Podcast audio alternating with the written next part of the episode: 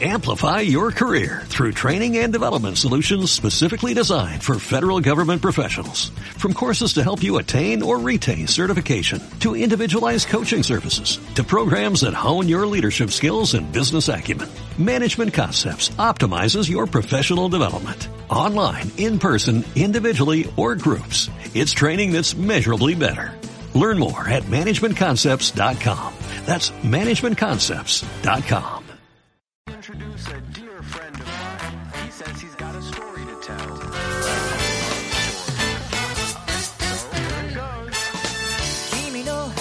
話は素直に聞くよだから怒らないで一緒に帰ろう baby 何があったのちゃんと言ってよ Ay, Tomodachis, Tomodachis, no os preocupéis. Ahora vamos a entrevistar a David y como somos como somos, después después daremos el contenido del programa, ¿vale? después de la entrevista a David contamos de qué más va el programa de hoy. Este Japonizados Podcast. Pero no es un David cualquiera. No, no. Bienvenidos a los años 20. A los locos años 20. Vamos a hablar con David Bosca, eh, Sí. conocido en redes como creativo en Japón, y queríamos dar un poquito de unas pinceladas de, de bueno, de, de dónde viene David Bosca. Pues sí, David Bosca es comunicador, profesor y bloguero. Y tras licenciarse en comunicación audiovisual por la Universidad CEU Cardenal Herrera y graduarse en cine digital por la New York Film Academy, eh, pasó por distintos medios audiovisuales y blogs españoles. Desde 2012 vive en Japón, donde compagina su trabajo en el mundo de la edu- educación con su blog creativo en Japón y en su canal de YouTube, eh, que cuenta a día de hoy con muchísimos más de 9.000 su- Sí, suscriptores. esos datos serán cuando Mucho publicó más. su primer libro. Ahora tiene 30 y- Sí, 30 y casi 38.000, 40, ¿no? 40.000, Y es- más o menos 40.000. Es un ávido coleccionista de videojuegos clásicos, Sí. retro. Es- Es la parte que yo creo que más nos gusta, o por lo menos Sí. en mi caso, es la que más conecté con él. Pero sobre todo yo creo que es un gran comunicador. Sí. ¿Sabes? Es, una, es un chaval que la verdad que a nivel de edición de vídeo son muy buenos. Sí, Hace sí, una muy buena que- edición. Se nota que se le ocurra, que pone mucho empeño e interés. Nos gustaría que creciera mucho más, ¿no? Que La verdad que sí, tuviera yo- más visualizaciones. Es una pena, ¿no? Que ese trabajo que hace detrás, ahora se lo comentaremos Sí, sí. a él en persona, pero me da rabia, ¿no? Que hay un montón de canales que la edición, la calidad del contenido es pura basura y tienen hasta millones de seguidores. Eso pasa mucho en YouTube, ¿eh? Sí, y, sí que es verdad. y David que parece no sé Se le ocurra mucho. se le ocurra mucho Mm. hace un trabajo muy bueno detrás de investigación de documentación Sí. y da rabia esa que parece que, que es que le falta apoyo no y, y desde aquí vamos a ver si conseguimos no Pues ojalá. arrastrar por lo menos a algún Tomodachi y algún Manaku que lo conozcan un Y, que- poquito y más creo que ya lo tenemos por aquí, ¿no? Ya lo tenemos en directo. Hola David, ¿qué tal? Hola, ¿qué tal? ¿Cómo estamos? Oye, un placer, ¿eh? De verdad, encantado de que estés aquí con nosotros. eh, y ahora vamos a hablar de muchas cositas de, de Japón contigo. Pero antes quería presentarte a- al equipo del programa que, que está aquí hoy para, para hablar contigo, David. Tenemos a Bros, ¿Qué tal, David? a Hola, ¿qué tal? muy buenas David qué tal a Roberto Hola, ¿qué tal? hola David Y- encantado un abrazo Muy buenas. y yo soy Brody. Nada, un placer, lo dicho. Eh, estamos a- llamándote en directo. Estás ahora mismo en Japón. ¿Qué horas son por allí? Pues serán las 7 y 10. Oye, se te escucha Más. Se te Sí. escucha Parece que, estés, parece que estés con Pa- nosotros parece aquí. mentira que esté en Japón y con esas conexiones que hay por ahí Pues David, eh, Será mé- mérito del teléfono. sí, sí. para quien puede ser que no te conozca de los, de los oyentes que, y los tomodachis y mamonacus que, que nos escuchan, eh, bueno, yo decir que yo te conocí hace aproximadamente 5 o 6 años más o menos. Eh, me empezaron a, a gustar mucho, mucho tus vídeos eh, en aquel, aquella serie que hiciste con, con un colega tuyo, que, que se llamaba, si no me equivoco, Siete días en Japón. Y ahí fue cuando yo empecé a seguirte bastante y luego ya empecé a ver los vídeos de, de temática retro, de retro hunting, que has hecho con, con algunos también, algunos colegas que, que están allí por Japón. Y, y bueno, eh, la verdad que mola mucho, ha sido evolucionando. Y lo que decía Roberto, que, que da mucha rabia, eh, a nosotros nos da rabia ver que tus vídeos son de mucha calidad, pero ahí ahora mismo están despegando mucho más justo en el momento en el que has empezado a hablar de plataformas actuales. ¿Qué está pasando? Sí, bueno, a ver, primero, eh, eh, estaba escuchando cuando estaba esperando para, para entrar en directo, Sí. estaba escuchando lo que comentabais de que es un poco injusto, que hay canales que no tienen muchos medios o que no tienen calidad y que tienen muchísimos seguidores. Yo ahí tengo que decir que no estoy de acuerdo con ese planteamiento. Porque Roberto, al final fuera. todo también. Expulsado, Roberto. No, no, a ver, es que, es que me da mucha rabia, me da mucha rabia, no por lo que ha dicho Roberto, sino por lo que piensa mucha gente. Hay mucho victimismo en YouTube. Ajá. De, joder, yo hago, mucho- hago muy bien las cosas, me lo curro mucho, no tengo seguidores, y luego este mierdas pues tiene eh, un, un tropel de gente. No, es que vamos a ver, es que, es que son muchas cosas. No solo es, no solo es currárselo, no solo es eh, técnicamente hacerlo bien, son muchas cosas. Son muchas cosas, es tener, tener cabeza, tener inteligencia, ver a quién vas dirigido, eh, meterle fuerza, meterle vida a los vídeos, eh, conocer un poquito de SEO, un poquito la plataforma. Eh, quieras o no, también, es- no digo estudiar, pero por lo menos tener nociones básicas de marketing. O sea, son muchísimas cosas. Sí, sí, sí. Incluso gente que nos puede parecer que no tienen, no sé, que no tienen nada, que sus vídeos no tienen misterio. Hay mucho trabajo detrás también ahí. Es muy injusto eh, criticar a gente que, que eso, que yo que sé, por ejemplo, que a mí el Rubius me parece, yo que sé, un, chavalín que no tiene, no tiene gracia, que no, que no me aporta nada, pero oye, ha conectado con millones de personas. Sí, ¿sabes? O sí, sea, sí. Y también el chaval eh, le mete muchas horas, vive de, o sea, vive 24 horas para su canal y para lo que para Twitch o lo que haga. Por eso te digo que, que, que no, no, no, no me parece justo. Yo porque estoy creciendo más ahora, porque estoy metiendo temas que, que llegan a más gente, porque me he puesto serio con la plataforma, porque yo también, yo antes cogía y digo, eh, me apetece hablar de, de esta tienda, pues mira, hago un vídeo. Me apetece hablar de, de snacks japoneses, pues venga, vídeo. Me apetece hablar ahora de, de la Famicom, pues venga, vídeo. Y ahora pues no, ahora yo digo, a ver, ¿qué le gusta a mi gente? O sea, ¿qué, qué- la gente que me sigue, ¿qué es lo que más valora? ¿O ¿Qué es, lo que, qué es lo- los vídeos que más, más eh, tirón tienen? E intentas pues meterle más caña a ese tipo de contenido. Centras más Eh, el el- target. Mm. Claro. Eh, el tema de las etiquetas, miniaturas, horas de publicación, eh, redes sociales, es que son, son muchísimas Son cosas que antes yo pues, sí. pues no hacía nada, tenía el canal como, como en bragas, o sea, como un esqueleto que no, no había, no me había currado lo que es el, el esqueleto interno y ahora pues ya le, le he dado forma, poco a poco voy conociendo la plataforma, voy pues eso, metiéndole más, más vida a los, a los vídeos, porque antes bueno, estaban currados, pero también le faltaban un poquito de, de punch, ¿no? Y ahora pues poco a poco lo voy haciendo mejor. Hay que, muchas veces hay que hacer autocrítica también, ¿eh? que no solo es, ¿sabes? Eh, Sí, eso es que son muchas cosas, Sí, son muchas cosas y, y cuando uno de verdad se pone serio y se lo ocurra y tal, pues, pues llegan los resultados, que luego, a ver, no todos, no todos igual tenemos el carisma o la gracia que pueden tener otra gente, eso, eso ya es el tiempo lo que lo decidirá, pero no sé, muchas veces hay que hacer más autocrítica y menos quejarse de la plataforma o del éxito de los demás, ¿no?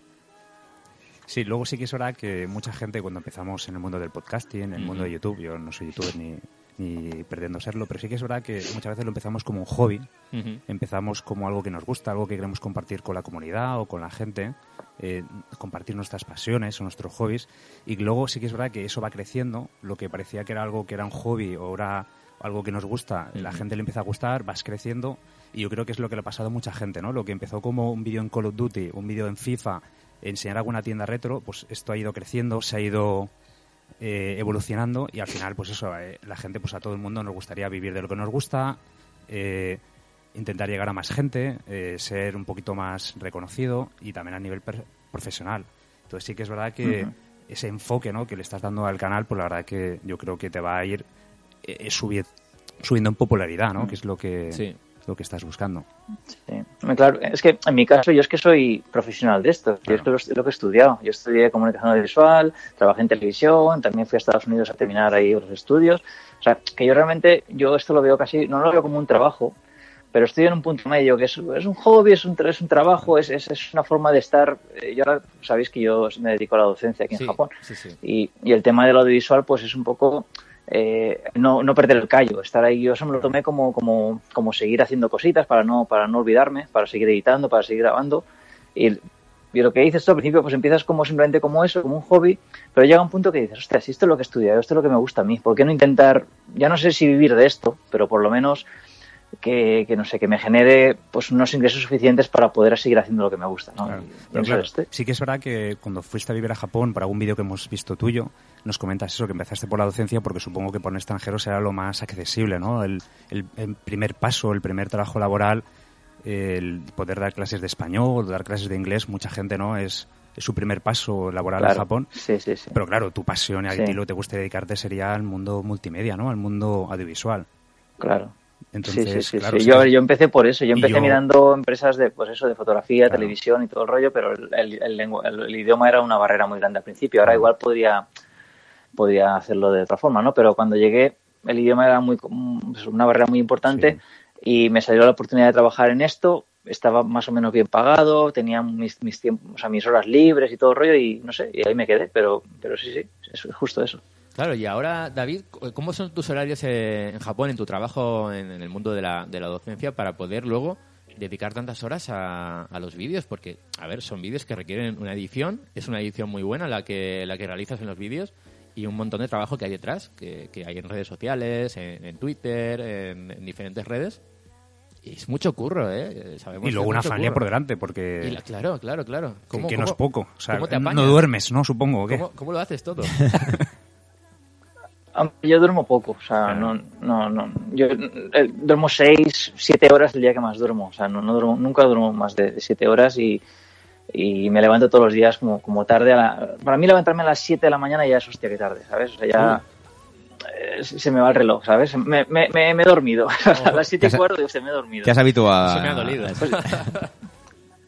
no, pues que, que yo apro- aprovecho mucho el día. O sea, yo por la noche, no sé, no, no me suelo acostar muy tarde. Hay días que el, el día que más tarde me acueste, pues igual me acuesto a la una, pero once y media, doce, doce y media como mucho ya estoy acostado. Y a las seis, seis y media estoy de pie. Y, y lo de la grabación, pues, a ver, yo es que grabo en muchas jornadas. O sea, hay días que, que, pues mira, que, que suena la flauta y a lo mejor en, en un día entero me puedo grabar un vídeo, pero de normal no es así. De normal cojo dos horas aquí, dos horas allá, tres horas aquí, una hora allá. De descansos entre curro, de mañanas que tengo libres, de después del trabajo. O sea, voy haciendo, pues eso, voy grabando, voy grabando, voy grabando. Y prácticamente que eso, que estoy, no digo 24 horas porque no es verdad, Ujú. pero todos los días hago algo para el canal, todos Claro, los días. bueno, Ya sea editar, o sea grabar, o lo que sea. Claro, es que luego es el- un vídeo típico de 15 minutos y parece que te hayas pasado un ratito simplemente por la tienda a grabar y ya está, y venga, lo subo. No, no, yo es que eso lo valoro Claro, es que, es que tú ves un, es que tú ves un vídeo mío de esos de tiendas Sí. y estamos hablando a lo mejor de 400 planos. Claro. Y de los 400 planos igual hay 8 tiendas diferentes y, y calles y ciudades y de todo. O sea, es que son muchos, muchos días.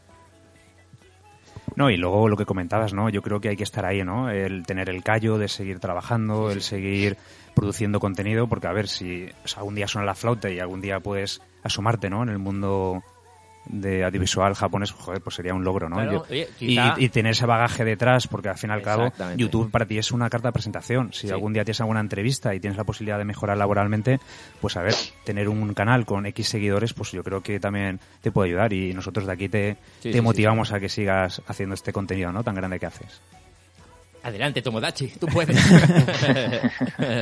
Sí, bueno, no, no- no pienso en Japón. Además, a mí el audiovisual en Japón no me gusta nada. Me parece que está muy mal planteado todo. es un mundo difícil. Eh, hay- ya no sé si es difícil, es que, es que, es que está visto como algo muy, muy poco valorado. Si en España ya, ya, es- ya está poco valorado, Sí, es complicado. en Japón, en Japón peor aún. En Japón casi cualquiera sin, sin estudios le dan la cámara, le enseñan, o sea, le- te, te, te, ¿cómo dice? te hacen como si fuera una, un training, que no me sale Sí. ahora, un- una- unas prácticas así, Sí, y a, a- grabar o a hacer una formación, a, venga, a hacerla, a hacerla a grabar, a lo que sea, hacer las fotos, lo que sea.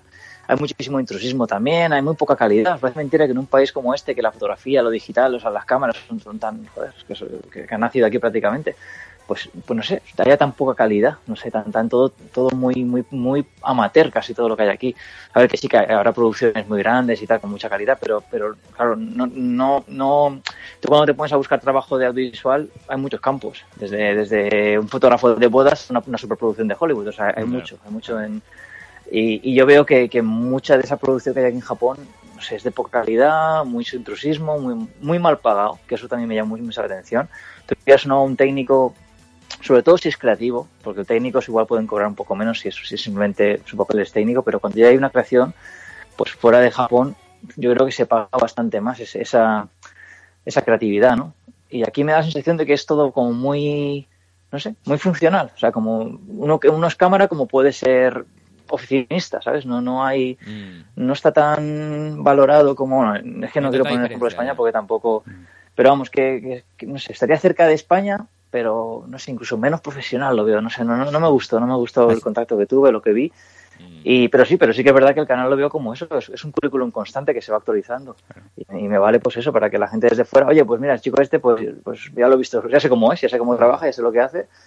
Y sí que me puede igual abrir alguna puerta el día de mañana si nos mudamos a España o a otro país o lo que sea. Oye, David, eh, hay una pregunta que siempre hacemos a, a- a los tomodachis que están viviendo en Japón y, y segura, esto le interesa a, a mucha gente, el cómo llegaste eh, a Japón. Así como muy breve, David, ¿cómo, ¿cómo te interesas por Japón y cómo llegas a vivir ahí?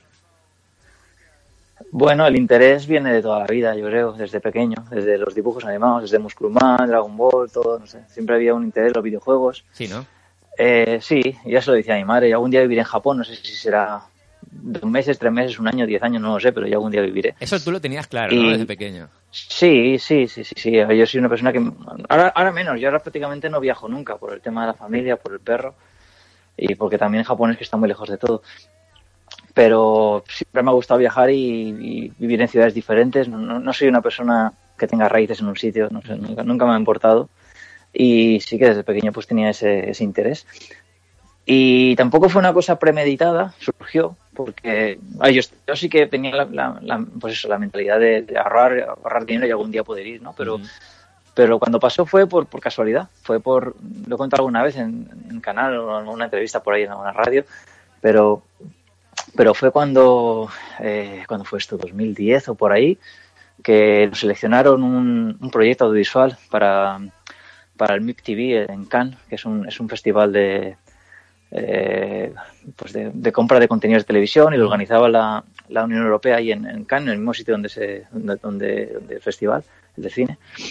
Y nos, nos seleccionaron para, para ser finalistas y cuando, bueno, no ganamos, quedamos finalistas pero no ganamos. Y cuando volvimos nos pilló la, la tormenta aquella del, del volcán, no sé si Ah, era en vaya, sí, Islandia sí. o en Finlandia. Y claro, nos quedamos ahí en Europa con todo paralizado, no había, no habían coches para alquilar, no habían aviones, no había nada. Y, justo ahí pues, pues conocí a una chica japonesa que, le pasó lo mismo, que se quedó ahí en, París. Y hubo, un feeling, hubo un rollo. A raíz de eso, pues se vino primero a España, luego fui yo para allá. La relación no, no fue más allá porque por problemas y por historias, pero gracias a eso conocí a la que es ahora mi mujer y, y, bueno, pues eh, tras pasar un año en España, pues nos fuimos a, a Japón, que Pero- fue una cosa que no estaba premeditada. Pero qué curioso, gra- pero Lo que en se- parte lo- gracias al volcán. Claro, lo que son las cosas, ¿eh? Sí, sí, si no hubiera sido por eso, pues igual algún día hubiera ido a Japón, igual no, no, no sé. No, no, no, el, el- el futuro se hubiera escrito por otra, Nunca por sabes, otra página. nunca sabes dónde la tienes, ¿eh? Qué bueno, O sea, Es, es flipante. Mm. Buena historia, sí, sí, sí, sí, sí. Vale, entonces llegas a Japón. Roberto, Roberto. mm. Bueno, yo, pues también muchos años que te sigo, compré tu primer libro, el de Isla, y ahí eh, comenté- Espera, Roberto, Roberto, que, no- que me parece que no... Sí que te está escuchando David, pero mira, un momentito, habla Sí. por aquí mejor. Perdona, se nos ha quedado el micro. Eh, lo que te estaba comentando, eso, que en el, tu, tu primer libro, eh, ahí pone que estuviste estudiando en la New York Film Academy. Eh, ¿Eso quiere decir que hiciste Sí. algún curso también internacional? ¿O tenías pensado también en meterte en la industria de Hollywood? ¿O cómo fue todo este mundillo? Sí, bueno, la verdad que sí, a ver, eh, no es que pensara quiero terminar trabajando en Hollywood, pero sí que Estados Unidos era un país que, siempre me ha interesado porque bueno, al final todos somos medio yankees, ¿no? Por todo lo que hemos por todo lo que hemos vivido, hemos mamado en, la cultura pop norteamericana, ¿no? Y, era un país pues eso, que sí que lo he visitado un par de veces y, y tuve la oportunidad, la oportunidad de vivir ahí un- unos meses, pero, pero sí que me hubiera gustado quedarme a, a vivir un tiempo más. Y quieras o no, pues una, una escuela prestigiosa y tenía pues unas esperanzas a lo mejor de, de hacer algún contacto y eso. Sí que lo hice, pero luego al final pues no, no, no fructificó la cosa y poco tiempo después pasó lo de Japón. Entonces también dejé de lado lo de Estados Unidos y me vine para acá. Eh, no, no, eso que nos había resultado curioso, ya hemos vuelto a la normalidad. Es que se nos había quedado aquel- digo, se nos va el sistema, pero no, ya estamos otra vez. Muy bien. Y, y nada, entonces, eh, a raíz de todo aquello, eh, te estabilizas en Japón, ¿no? Que lo estás comentando. ¿Y por qué Kobe? O sea, ¿porque tu mujer era de la zona de, Kobe o por algún motivo en especial? Sí, por eso. Eh, empezamos en Osaka, que estuvimos un año, y la verdad es que se estaba muy bien. Es verdad que era un apartamento muy pequeño, muy pequeño, pero estaba muy bien. La verdad es que teníamos acceso a todo muy rápido, eh, para trabajar también muy cómodo. Pero claro, eh, se quedó mi mujer embarazada, iba a venir un crío, necesitamos una casa más grande, y el tener a la abuela en Kobe, pues también era un plus. Era, pues, guay. claro, o sea, para tener a alguien cerca que en un momento dado estamos los dos trabajando, pues se pueda quedar con el niño, ¿no? Y por eso nos venimos aquí, que es también es una zona más residencial, más, más, no sé, más familiar. Donde vivíamos en Osaka era mucho más animado, más zona de, de- de borrachos cada dos por tres y de gente Ah, joven. sí. Y no sé, La verdad que muy Kobe- cómoda, pero menos familiar. Cada vez nos nos gusta más Kobe, ¿eh? Sí, tenemos muchos tomodachis allí. Hay muchos tomodachis. Bueno, no sé si escuchaste el último podcast, David. eh, tuvimos la gran suerte de que por medio de un intermediario pudimos eh, tener contacto con Iniesta. Y nos mandó, nos mandó un saludo a- aquí al podcast. Sí, pues y no, estamos, estamos explotando un poquito la, la marca Iniesta. no, pero que es casualidad, ¿no? Que, Sí, sí. que tanto- Que estamos muy centrados en Kobe Está- últimamente. últimamente ahí- estamos sí. muy con Kobe, además eh, todos los que estamos Qué aquí bueno. lo, lo hemos visitado y es un- una ciudad que nos gusta bastante. Es lo que hablamos ¿no? el otro día, que es una ciudad muy tranquila y, y la verdad que es, Sí, sí, es sí. un poquito... Te, te quieras un poquito de la urbe, ¿no? De lo que es Osaka y Tokio. Está muy bien. Sí, hombre, en Osaka también hay zonas más tranquilas, Claro. pero es otro rollo. es más, más. Y luego, bueno, queríamos también saber, porque claro, eh, te estabilizas en Japón, eh, como todos nosotros siempre hemos tenido una infancia, ¿no? Con videojuegos, con cosas frikis. ¿Cuándo llega ese día que dices, voy a empezar mi colección? O sea, ese, ¿qué día llega Ah, sí, que sí. dices, voy a empezar a comprar este pregunta, juego y tal? Pues claro, yo, pues como todos nosotros, ¿no? Yo recuerdo eh, cuando ya te haces un poquito más mayor, ya tenemos un poquito más de nivel adquisitivo, te ves por una tienda y dices, ostras, este juego, ¿no? Que tuve de mi infancia o, o O la- este juego que no pude tener, ¿no? O la consola que jamás tuve. Claro, la- yo recuerdo que hace muchos años me compré una Neo Geo, ¿no? Por decir, joder, en mi vida pude tener esto, pues ahora que puedo permitírmelo, ¿no? Mm. Eh, la tengo. Y, ¿Y cómo empezó todo eso? Porque tenemos curiosidad, porque sí que es verdad que sabemos que tienes una gran colección, pero queremos saber un poquito de dónde empieza todo esto. Pues, hombre, sie- siempre me han gustado los videojuegos, lógicamente, ¿no? Pero, pero sí que es verdad que no, no me había puesto nunca a coleccionar en serio hasta que llegué aquí. Eh, no sé, tiraba de emuladores, tenía mis juegos de, de, la infancia, pero tampoco les hacía mucho caso ya. Sea, estaba un poco desenganchado de, lo- de los videojuegos, seguía jugando, pero no, no como ahora. Y pues eso, estás rodeado de, tantas, de tantos juegos que un día pues compras uno, no compras... mis, mis primeros juegos fueron fueron dos juegos de Game Boy completos, el Super Mario Land, que, que lo tuve de pequeño y me, me tiró la nostalgia, que es uno de mis, O sea, de ¿tu mis primer Marios juego fue el. Super Mario Land en caja? o- Sí, eh, que me costó mira, 500 yenes en curioso, un ¿eh? off. Y el, mismo curioso, día, sí, y el sí. mismo día, sí, y el mismo día compré un Kirby también de Game Boy, también por Ole. 500 yenes.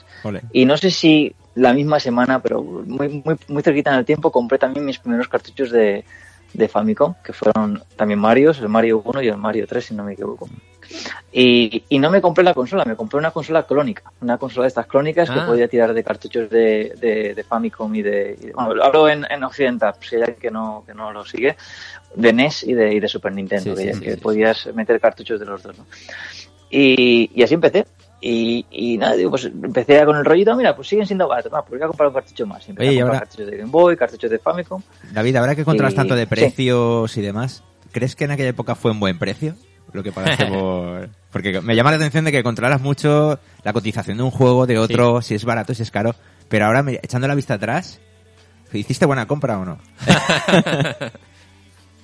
Ah, hombre, sí, hombre, 500 yenes un juego completo que son 4 euros, está bien. Mm. Eh, es que, a ver, es que, es que no sé, es que es muy complicado, es muy complicado de los precios porque Va variando, ¿verdad? Porque hay cosas, sí, es que hay cosas que suben, que bajan. Yo que sé, el mismo, el mismo, el mismo juego de- del Mario Land ahora completo, pues igual Mm. se puede encontrar por por mil yenes, que es el doble, pero sigue siendo mil, mil quinientos, sigue siendo unos 10, 12 euros, o sea, no sigue siendo mucha pasta. Pero hay otros casos que sí, que, que, joder, que antes se compraban, yo, yo cogía la mochila, me iba con la bici y la cargaba, pero que no, no, no entraba una- un pelo de gamba ahí. Y, y compraba cartuchos a, cartuchos a 100 yenes, incluso cartuchos de Game Boy, llegué a pagar yo, no sé si eran 20, 20 20 yenes o 29 yenes, madre algo así, mía. 27 yenes, cantidades ridículas, que eso ya es imposible. Eh, sobre todo también en, en los juegos completos. Antes había muchas tiendas que tenían precios más o menos estándar. Tú te ibas a un book off y te encontrabas un montón, pues un montón a 100, un montón a 250, 500, a 1000 y ahora ya pues cada, cada cosa tiene su precio y, y para arriba, ¿no? Es, es- es otro rollo. Y luego, David, eh, porque claro, eh, todo esto tiene un límite. O sea, la mujer que dice todo esto. Otra buena pregunta, Roberto. Porque claro, la mía está... Sí, porque a Roberto le pasa algo parecido. A mí yo tengo diógenes... Eh, y yo cada vez que entro con algo es que lo escondo ya. No sé. Lo dejas las miradas, Lo dejo por ahí escondido y digo, bueno, si se entera, a ver, y si no también. No, pero ¿tienes algún límite de decir hasta aquí? O, bueno, los que somos coleccionistas, los que nos gusta recuperar todas estas cosas antiguas, Mm. sí es verdad que yo creo que nunca hay un límite, ¿no? Porque siempre vas a encontrar algo que te que se vaya a la, a la colección, ¿no? Limites A- el espacio igual, ¿no? Claro. Entonces, sí, a ver, eh, yo también... eh, porque claro, también sí que es verdad que yo me acuerdo una vez que viendo unos vídeos que hiciste con el reto este PC Engine, Ujú. que me gustó mucho una idea que tenías, ¿no? De tengo un montón de juegos que ni, ni los quiero, que los tengo por tener, voy a venderlos y voy a comprar realmente lo que realmente me gusta, ¿no? Entonces, eh, yo supongo que lo que tendrás será lo que realmente te gusta y vas Claro. a jugar o, o más aprecias, porque claro, es que no puedes coleccionarlo todo, porque no puedes tener en casa un Jarof o un, un Super Potato. Ujú. Hmm. Sí, hombre, a ver, eh, yo he vendido mucho, yo he vendido mucho. O sea, no para sacar dinero, simplemente por, por lo que dices, falta de uso, el, el no necesitarlo realmente y con ese dinero pues comprar otras cosas. Yo he tenido de todo, yo he tenido de todo, yo he tenido Virtual Boy completas, he tenido Dreamcast, Saturns, eh, Family System, Twin Famicom, he tenido prácticamente todos los sistemas, o sea, mucho más todos los sistemas. Los más populares los he tenido todo. Y, y casi todas las consolas grandes, o sea, con consolas en cajas, casi todas las he vendido. Me he quedado con, con, con, pues eso, las que más me gustan y luego una suelta que también le tengo cariño para, para poder jugar a ciertas cosas. Pero he vendido mucho. Y mi mujer también ve eso. O sea, tengo una colección muy amplia, pero sabe que yo voy vendiendo y que, y que no acumulo por acumular. Son cosas que me gustan. Tampoco le digo lo que pago. supiera lo que me gustan las cosas. Yo tampoco, Vale, ¿eh? vale. Ahí, vamos, No ve no tus- me aguantaría no- ni una. No ve los vídeos, entonces. No, no, no, no, no, habla, entiende poquito español y, no, y no, no, no le apetece verme la cara más. Vale, pero, vale. Eso es importante, que no sepa lo que pagamos. David, eh, pero lo que sí que sabe es cuando yo vendo algo y le digo, oye, esto me costó 5 euros y lo he Ah. vendido por, qué sé, por 50, por 40. Ay, ay. Cuando- Ese dato sí, ¿no? Cuando son con grandes negocios, sí. Claro. Claro, que es que ella también no es tonta. Yo le- es lo que le digo siempre. Digo, mira, a ver, yo, yo esto, la mayoría de las cosas, no, no todo, porque nunca se sabe, pero yo la, la mayoría de las cosas que tengo ahora son para quedármelas y si luego mi hijo las quiere, pues las tendrá él. Ah, y si bien. no, pues que las vendan. Yo si me muero me da igual, como si me diste a la basura. Yo muerto ya no puedo disfrutarlo. Pero, pero ya sabe eso, es lo que digo yo. Aquí, aquí tenemos como si fuera una cuenta del banco. O sea, Claro. no, no es, no yo no tengo juegos de que cuestan millonadas, pero si sumas todo, hay Tiene un buen valor, dinero ahí. valor. Y eso, en un momento dado de necesidad, que estamos, que, no sé, por Dios no lo quiera, pero tenemos un mal momento de que no tenemos trabajo, no tenemos tal, le hace falta Sí, dinero. sí, la verdad que sí. Y esto también es un, es un, es un bien, o sea, que se puede vender y se puede recuperar dinero, lo que sea. Entonces, no sé, yo lo veo como una inversión. No en mi caso, que yo no lo hago para especular o para sacar dinero, pero es una cosa que está ahí, que es, es un bien que tienes tú en tu, en tu propiedad y que lo puedes disfrutar o, o en un momento dado pues lo puedes vender también. Entonces, no, no sé, yo lo veo que eh, es muy complicado, habiendo pagado los precios que he pagado yo en el pasado, que pierda dinero yo con esto. Claro. Entonces, mm, no sé, yo mientras, mientras quepa en casa y no, no haga tonterías de, de meter los juegos en el baño y cosas así que hace la gente que está muy mal de la cabeza, yo creo que vamos con un poquito de, de cabeza pues se Sí. puede se puede yo digo yo tengo es verdad que tengo muchas cajas en el armario con cosas que no me caben pero poco a poco me voy controlando e intento comprar solo lo que más me gusta y no no, no acumular Y David, y a día de hoy, eh, ¿podríamos decir cuál es tu sistema favorito o cuál es el que más tiempo le dedicas? Eh, estoy hablando de sistemas retro, sistemas más antiguos. O sea, que ese, día- ese domingo tonto que no sabes qué hacer, que dices, va, voy a echarle unas partiditas. O sea, ¿en qué te Eh, gusta claro, disfrutar? en- entre tanto, Claro, porque a mí me pasa que eso, que no sabes muy bien dónde tirar, pero sí que es verdad que tenemos algunas preferencias. Y a día de hoy, porque sabes que esto con el tiempo vamos evolucionando y vamos cambiando de... ¿Qué es lo que más te gusta a día de hoy? Yo soy muy de rachas y también afecta mucho si estoy preparando algo para el canal, también me lo tengo que preparar y tengo que jugar. Pero de los sistemas así clásicos, que más tiempo dedico y que más me motiva y que más lo disfruto a día de hoy, yo diría que PC Engine seguramente, PC, PC, PC Engine, PC Engine. Porque son juegos muy arcades, son juegos que hay muchos matamarcianos, muchos shoot maps, juegos que le puedes echar una partidita de 20 minutos y tan, y tan, tan bien, ¿sabes? Que no, no, no, no son aventuras de RPG de 90 horas, que los, te los terminas muy, muy rapidito. Y también es un sistema que yo en la época no toqué, porque en España pues no la TurboGrafx no, no tuvo mucha repercusión y apenas nos llegó nada. Y no sé, es como ha sido como redescubrirlo en los últimos años y la que más ganas le cojo. Pero es eso, va por épocas. Hay otras épocas que me pongo con Super Famicom, con Super Nintendo, otras como con PlayStation, que también tengo un montón de juegos en 2D que me gustan mucho. Así que no, no sé, no, no sabría decir. Sí es verdad que hay sistemas como Game Boy, que es un poco, ahí sí que, que lo tengo casi como, como nostalgia, porque, bueno, sí que bueno, tengo épocas que a lo mejor me cojo la me cojo una, una, una GB Boy de estas colores de los chinos que, que están retroiluminadas y me pongo algún cartuchito de Game Boy y me lo termino en el tren o lo que sea, pero ahí sí que me cuesta jugar más, me, me da un poco de pereza las portátiles, ¿no? Pero así sobre mesa sí que, pues por rachas, estoy una temporadita con una, otra temporadita con otra. Vale, y la gran pregunta, David. De todos esos juegos que tienes, ¿cuánto estás pasado? no, porque lo decimos, ¿no? Nosotros, pues eso, tenemos una gran colección de películas, de DVDs, de Blu-rays, pero sí que es verdad que muchas veces las tenemos en la estantería y no, y no encontramos el momento de verlas. sí. Entonces, eh, de todos esos juegos que tienes, ¿qué porcentaje más o menos has llegado a pasarte o...? Buah, es que no sabría decirte. A ver, lo- lo- los juegos actuales me los paso todos. Los juegos de PS4 Switch me los paso todos, salvo que no me guste, que lo dejo. O que veo que llevo 3-4 horas, no me motiva, pues sí, pues lo dejo. Pero si me gusta el juego, me los paso todos. Y los clásicos también intento pasarme, lo que pasa es que, claro, tengo muchos. ¿Y el, Entonces- ¿Y el juego más difícil o el juego que más orgulloso estás por haberte pasado? Es, Complicado, ¿eh? Es complicado. Yo te hago preguntas de estas... Preguntas random. random. Mm, no sabría decirte, quizás algún shoot 'em up de estos de Irem, tipo Red o así, no sé. Eso es difícil, ¿no? No sé, no Esos sé. Esto es difíciles. imposible, sé, mogollón de balas Sí, en sí, la pantalla. sí, sí. Sí, bueno, los, los clásicos tenían menos balas que los de ahora, que esos son más, Sí, más los de son más jodidos. claro. A mí no me, no me molan mucho los, los de que los, los Danmaku me, no sé, no me, no me transmiten lo mismo. Ya no, no es que sea más fácil, no más difícil, es, otro, es otra forma de jugar. Mm. Pero no sé, no me motivan, no me motiva la música esa de- del probador de Zara que tienen, que eso es una Mm. música muy, no sé, no, no me mola eso.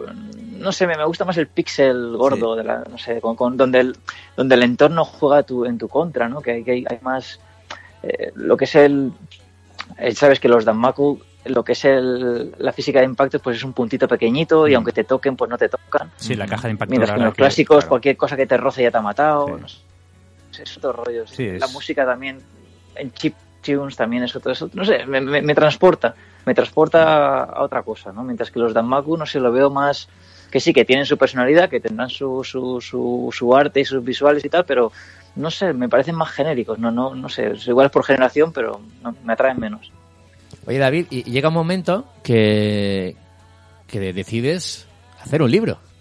Así, de repente. Bikuri Island y, y también Mm. el último que es Yabai, que son, bueno, es sobre videojuegos que, que no han salido de Japón.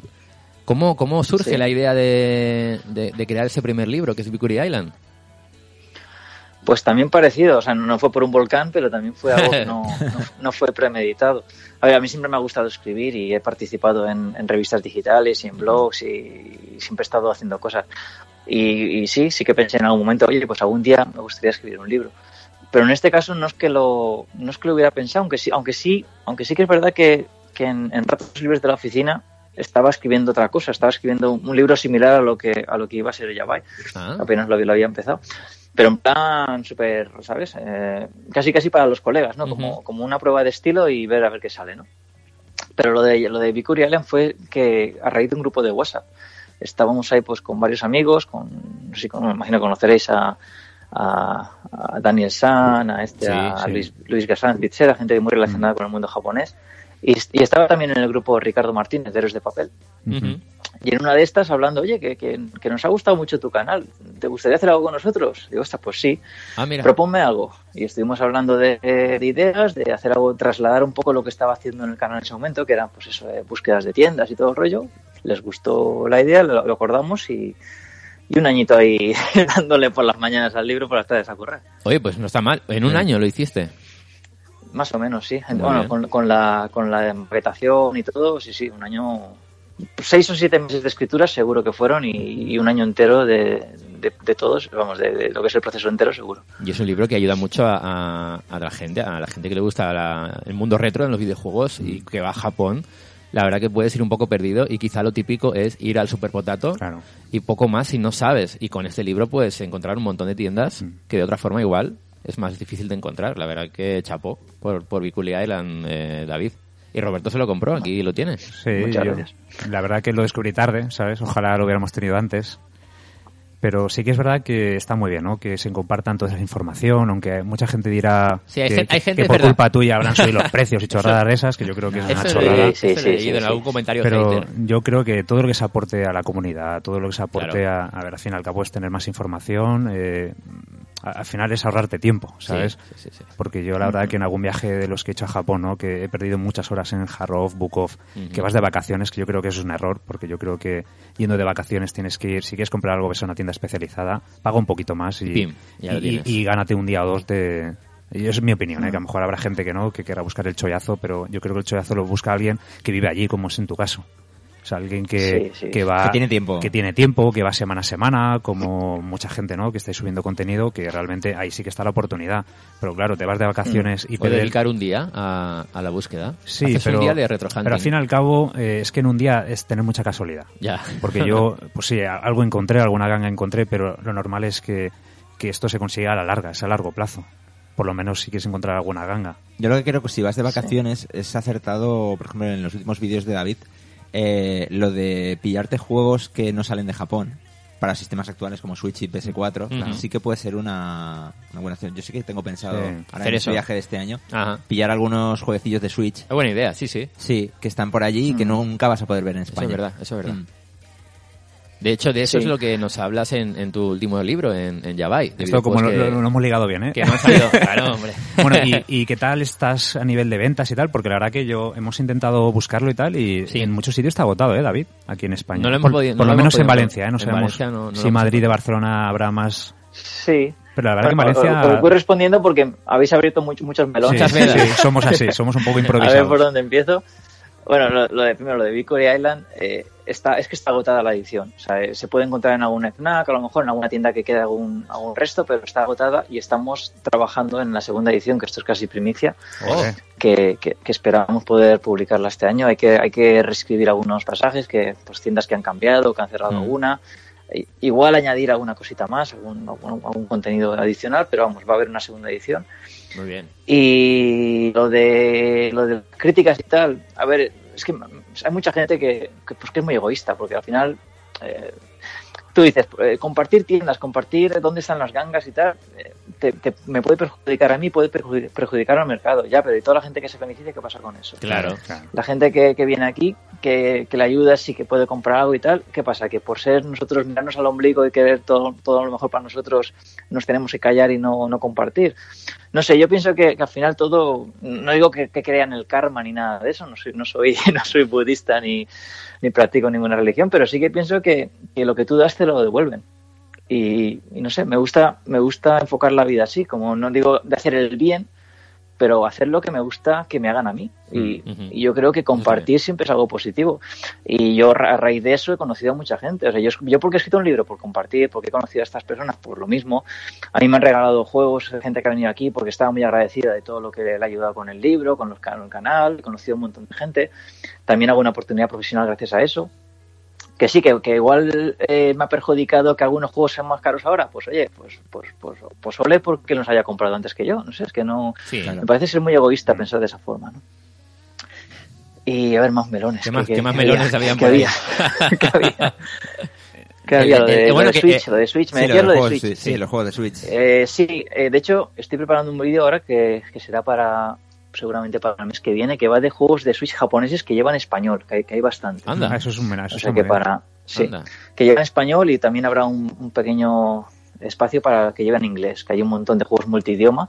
Y como dices, me parece muy interesante, en vez de centrarte en buscar gangas de tiempos pasados, que va a estar complicado, Sí. centrarse en lo de ahora, que se pueden encontrar cosas a muy buen precio, cosas exclusivas. Y cosas que sobre también todo... hay que Cosas sobre todo, perdona, Sí. que son jugables aunque no entiendas el, el japonés, ¿no? Que digamos que, que, no, te- que no, es, no se te queden por tener demasiado texto, que sean RPGs así, como que no te vas a enterar de nada, ¿no? Juegos No, no, incluso, incluso hay RPGs también que llevan inglés, o sea, Mm. que, que se pueden jugar perfectamente si sabes un poquito de inglés. Claro. Y que, y que también hay que tener en cuenta que aunque pensamos que, que ahora Switch, PS4, que hay juegos que las vemos ahí que están al, al alcance, en cuatro días no van, a, no van a estar tan fáciles de encontrar. Claro. Que, que, que comprar alguna cosa en el momento, sobre todo tiradas pequeñas, tiradas limitadas, pues también es interesante. Y en Japón pues salen muchas cosas. Y pues no sé, igual que en Europa o en Occidente compramos a través de empresas tipo Limited Run, Strictly Limited, cosas así que son tiradas de 1500 unidades, 2000 unidades, cosas así, pues en Japón también tienen sus pequeñas tiradas y, y las podemos comprar ahora. Igual dentro de dos años pues no estarán ahí. Claro. Y David, ¿alguna... Perdón. Hoy. Se muere. Me muero. ¿Alguna, alguna recomendación también, eh, al igual que comentas con el tema de Switch, eh, para Play 4? Porque yo estaba pensando ahora el, el año que viene que, que voy. Este, Y- este año, este año. Bueno, pero, ah, ya, ya Estamos en 2020, Relic. Ostras, sí. Ya no sé ni, ni en qué año vivo. Y Yo llevaba la idea de pillarme, por ejemplo, el Judgment, que sé que sí que está en inglés. Sí. Por, pues bueno, pues me, así como el otro viaje que hice me, me compré el Bayonetta para la Play 3, pues me hacía ilusión comprarme algo para, para Play 4 este año. Lo que pasa es que claro, en- busco algo más eh, que sea exclusivo de Play 4, porque lo que es lo que es más común sí que lo juego en PC. Entonces, mm, al- alguno que se te pueda ocurrir algo De que ese estilo. algún exclusivo Play 4 que esté o en inglés o, o en español. Alguna rareza, ¿no? Sí. Eh, Exacto. Bu- Bueno, eh, hay algunos exclusivos que son físicos, que sí que están en PS4 y que llevan inglés y que no están en físico. Por ejemplo, el, el Hyper eh, Like Drifter, que es un juego así indie que está muy chulo. ese lo apunté, ese, ese vi el vídeo y lo apunté. Sí, ese lleva multidioma y está muy bien. Tienes la colección también del Hotline Miami, que salen los dos juegos en PS4, que está en formato físico en Japón y que llevan también inglés. Y luego hay, hay shoot 'em ups también, que aunque estén en japonés, pues tampoco tienen prácticamente texto. Que hay, pues no sé, está el Ketsui, por ejemplo, que es un shoot 'em up de Cave muy bueno, que ha salido ahora en, en PS4 y que lleva un montón de extras. Y no sé, eh, yo en mi canal tengo un vídeo ahí de PS4 que doy unos cuantos, Hmm. unas cuantas sugerencias y al igual que haré uno de, Switch dentro de poco, también quiero hacer lo mismo con, con PS4, así que bueno, ya le echarles un ojo y, y, no sé, pondré unos cuantos exclusivos que lleven inglés y que sean Mm. jugables. Vale, perfecto. Oye, David, tenemos, vamos a ir acabando, que me acabo de dar cuenta que llevamos casi 40 minutos. Perdón por, el, por la cantidad de tiempo que estamos contigo robándote. Pero hay unas preguntas de unos tomodachis, que nos, unos oyentes y unos amigos que, que tenemos en, en en el grupo de Telegram y, y que bueno, que están con nosotros también trabajando en el podcast. Eh, bueno, tenemos una pregunta de José Vicente, del grupo de Telegram, que dice que si tuvieras que empezar ahora tu colección desde cero, si crees que podrías encontrar todo lo que tienes o hay cosas ya que son muy, muy difíciles de encontrar. ¿Podría encontrarlo? Sí. ¿Podría pagarlo? No. Ah, claro, sí, normal. No, pero, mira, eso lo has puntualizado y está muy bien. eh, que lo bueno que tiene Japón es que hay mucho material. Sí. Que luego estemos dispuestos a pagarlo Depende, sí claro, o no, pero claro. que eso es lo bueno que tiene Japón, porque claro, yo aquí en España, a ver, por mucho que quiera, es que es imposible encontrar ese material. Que la suerte que se tiene en Japón es que por lo menos allí hay material que yo muchas veces cuando vas a una tienda es que lo admiras, es como ir a un museo, ¿sabes? Y eso es algo que, que yo creo que no se valora lo suficiente. No. A ver, hay cosas que es verdad que, que en las condiciones que las tengo yo, por ejemplo, en el caso de PlayStation, que los tengo completos con su, con su Spine Card, con su Obi, o con su tarjeta de registro y en un estado perfecto y tal. Es verdad que hay, hay ciertas cosas que incluso buscándolas no las encuentras, que me las he encontrado de casualidad y, y- y ya está. O sea, no, ni en las especializadas lo puedes encontrar, o habría que recorrer muchísimas tiendas. Pero la gran mayoría es verdad que eso, que como hay tanta, tanta oferta y hay tantas tiendas especializadas, pues bueno, con un poco, buscando un poquito y con dinero en la mano, pues se Sí. podría comprar. Lo que pasa es que, claro, juegos que he comprado yo por, por suerte a, a cantidades ridículas, pues ahora mismo pues, pues superan igual los 300, 400, 500 euros y, lógicamente pues no, bueno, lógicamente no me da la cartera para, para volver a comprar todo eso otra vez y, y menos ahora. Tenemos dos preguntas más, de, en este caso de Edu y de David, de directojapón.com. Edu nos pregunta eh, que, es, bueno, recomendar, David, un lugar, esto ya está más relacionado con, con el turismo, un lugar poco turístico, esto ya es más difícil quizá, que recomendarías a, a los tomodachis. ¿Algún lugar especial para ti que no suela salir en las guías, que merezca mucho la pena, eh, ya sea en tu ciudad o en alguna otra parte de Japón? Un sitio que para ti sea, no sé, sea especial. Bueno, no sé. Eh, a ver, hay un lugar que me, que me encantaría ir, pero es que tampoco he estado, entonces no lo puedo recomendar. Eso no cuenta, pero eso no cuenta. Yakushima, Otro, otro, ese no nos vale. que es Yakushima, que siempre me ha llamado mucha atención y que no he podido ir todavía. Que haya estado y que, se, a ver, no que, no que represente nada para mí, porque no representa nada para mí, pero Vale. sé que hay un sitio que, que, que me, me llama mucho la atención y que me parece muy genuino, para bien y para mal, y que no aparece en las guías, que es el, el barrio de Tobita, en Osaka, Bueno, lo- que es no- el barrio rojo de, de la ciudad. Tobita Shinchi, que es, es, es, es como si fuera el barrio rojo de Ámsterdam, Ujú. Ujú. salvando las distancias porque no hay cristales, pero que son, es como una manzana de, de pues no sé, tres, cuatro calles, donde son eh, casas, no diré típicas japonesas, pero vamos, como cortadas a ras Ah, y están las chicas con la madame en plan expositor, en el tatami sentadas, como como si fueran casas de muñecas, Sí, sí, partidas sí. así por la mitad, Eso lo he visto en algún y, vídeo. y ves lo que es la y ves lo que es la, la entrada y pues eso la, la, la, la chica con su, pues, su- su ropa sexy o con su Qué curioso esto, ¿eh? su Es- kimono lo que sea y al lado la señora mayor que suelen ser señoras muy mayores y que pasas por ahí te saludan te invitan a tomar el té porque son casas de té en verdad no son no son prostíbulos pero aunque luego pues ya hay otro, otro tipo de servicio ahí imagino pero que me parece una cosa súper súper no sé genuina Vaya, ya vaya. digo que no voy a valorar si está bien o si está mal Claro, claro. pero me parece algo Llamativo. muy, no sé, muy llamativo y que, que no se habla en Como que ningún se ha- sitio, ¿no? se ha quedado- claro, es un tema un poco Se delicado. Se ha quedado como anclado en el tiempo, ¿no? Eh, Eso es, eso es. Me suena, a mí también me suena. ¿Tien- Sí, tien- sí, sí, ¿Tienes sí, sí. algún vídeo que lo comentes eso? ¿Es posible? Porque me suena. Eh, tengo una entrada del blog, tengo una entrada del Ah, blog entrada y vídeo, en- mira, en siete días, en siete días en Japón lo comentamos. Sí, sí, David, eso es, yo creo que ahí- lo sacamos un de, de- ahí me suena a mí también porque me, Sí, ahora sí. que lo he dicho Brody, a mí también me suena un montón de uno de tus vídeos. Y bueno, eh, David, de Directo a Japón, mm, te pregunta, de tu inmensa colección de juegos, esto no lo hemos preguntado, ¿no? ¿Cuál es tu favorito? ¿Y por qué? Ah, pues que, Eso es jodido, ¿eh? Eso es como mamá o papá. claro, a ver, de cada sistema tengo 30, 40, 50 favoritos, ¿sabes? Guau, y- y- pero no hay, hay, no hay uno que Ah, pero tienes uno que te diría es una isla desierta y lo sabes. está en tu corazón. El que, el que Mira, a ver, más... a nivel co- a nivel coleccionista, Sí, de a nivel coleccionista. coleccionista, ya de, de pieza, que digo, me- me gusta el juego, me encanta el juego, pero además tiene un valor sentimental por, por haberlo conseguido, por lo que es la, por lo- la dificultad de encontrarlo. Sería el Chipoke Ralph No Daiboken para PlayStation 1 Ujú. que, que es un juego, pues para quien no lo conozca, se, se ha traducido por ahí vulgarmente como The Adventures of Little Ralph, que es, que, que es un juego en 2D del año 99, si no me equivoco, que es un, es un canto de cisne. Es un juego que se tardó en se tardó en, en programar, si fueron 6 o 7 años. Madre Una, una, una compañía que poco a poco eh, estaban trabajando en otros proyectos y que poco a poco pues lo fueron desarrollando, poquito a poquito, poquito a poquito, hasta que les llegó el año 99 Madre y lo pudieron lanzar con el permiso del jefe. Y es un homenaje a Wonder Boy, a Castlevania, a un juego precioso con un montón de, de guiños. Eh, como te digo, un canto de cisne por una época que estaban ya las 3D pues, en- a la orden del día. Y es un juego, pues eso, que es muy raro porque, claro, salió en un momento que la gente, incluso aquí en Japón, pues pasaba mucho de ese tipo de juegos. Estaban en otras cosas. Estaban pues con los, bueno, pues, con los Metal Gear, con los Silent Hill y con, con otras cosas. ¿no? Bueno, en 99 estaba ya a punto de salir la, la PlayStation 2, que era el, no sé si fue el 2000 o 2001 por ahí.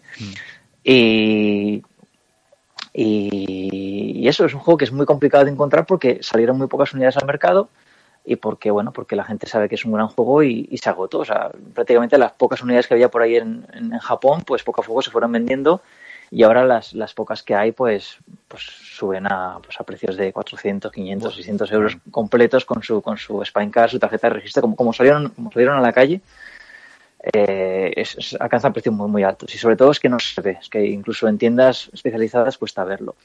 Y, y ya no solo eso, ya no solo el valor económico, sino el cómo lo encontré, porque, porque fue cuando mis padres estuvieron aquí, que vinieron de viaje, que ha sido la, la única vez que han venido.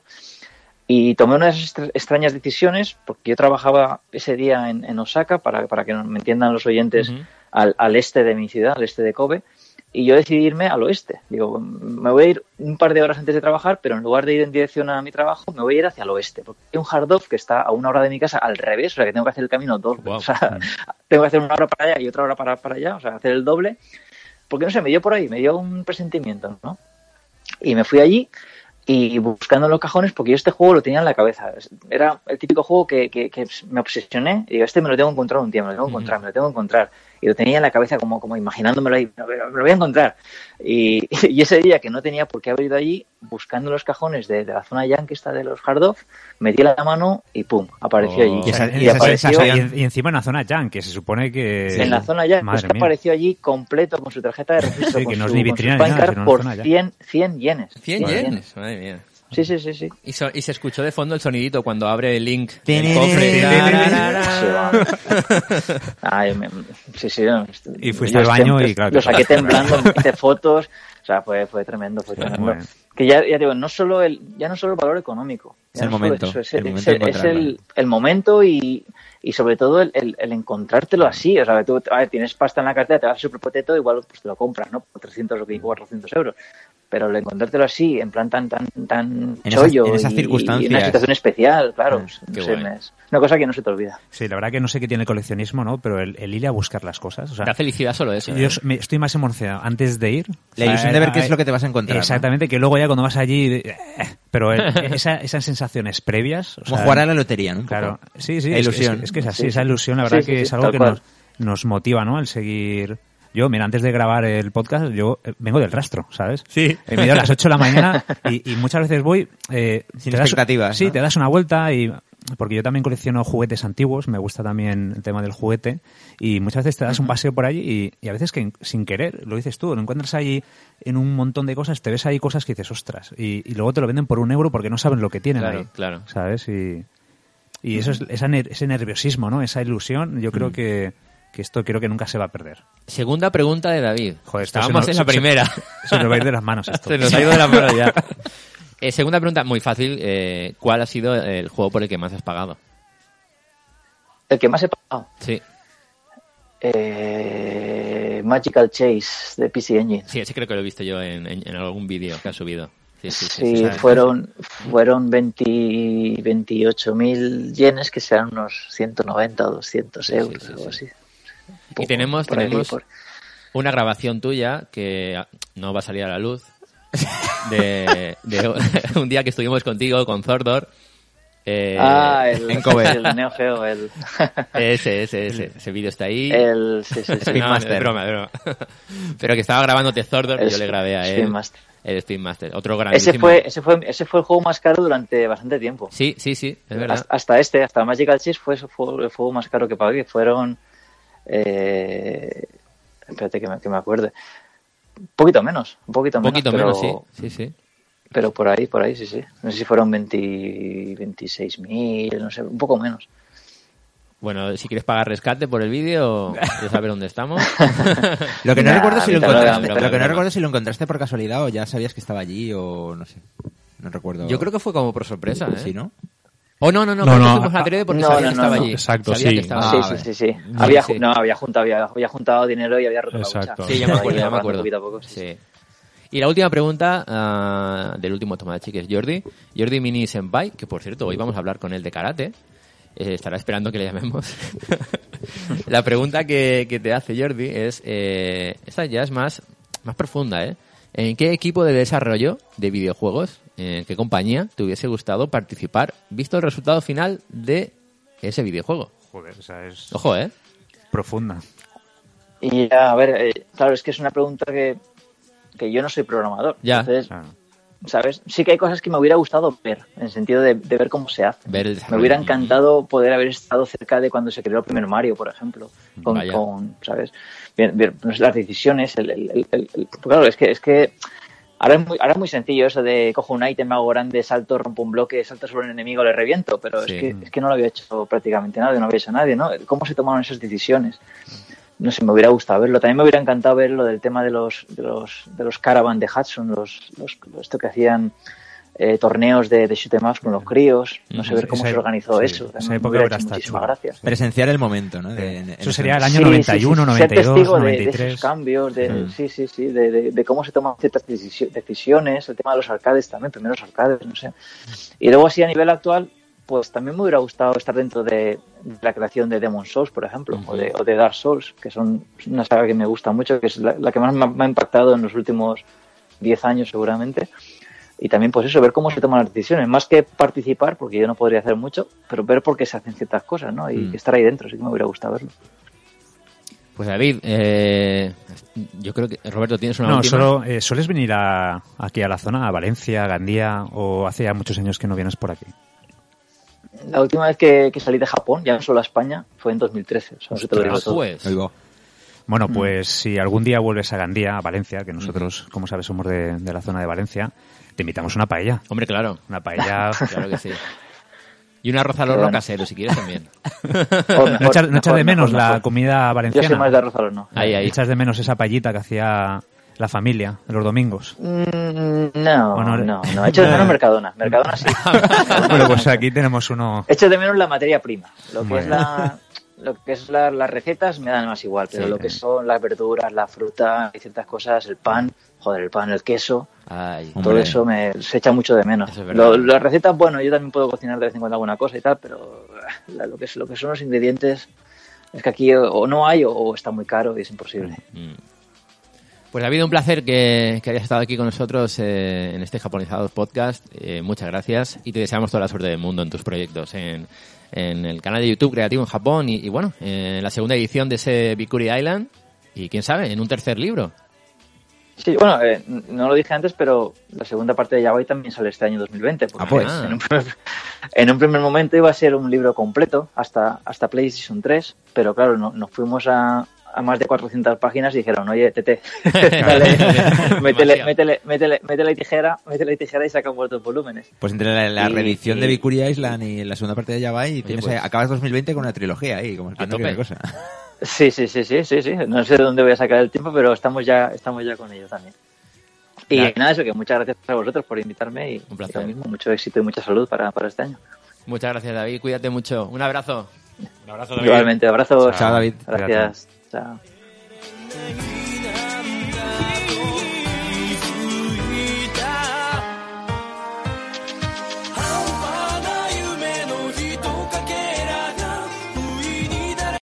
Amplify your career through training and development solutions specifically designed for federal government professionals. From courses to help you attain or retain certification, to individualized coaching services, to programs that hone your leadership skills and business acumen, Management Concepts optimizes your professional development. Online, in person, individually, or groups. It's training that's measurably better.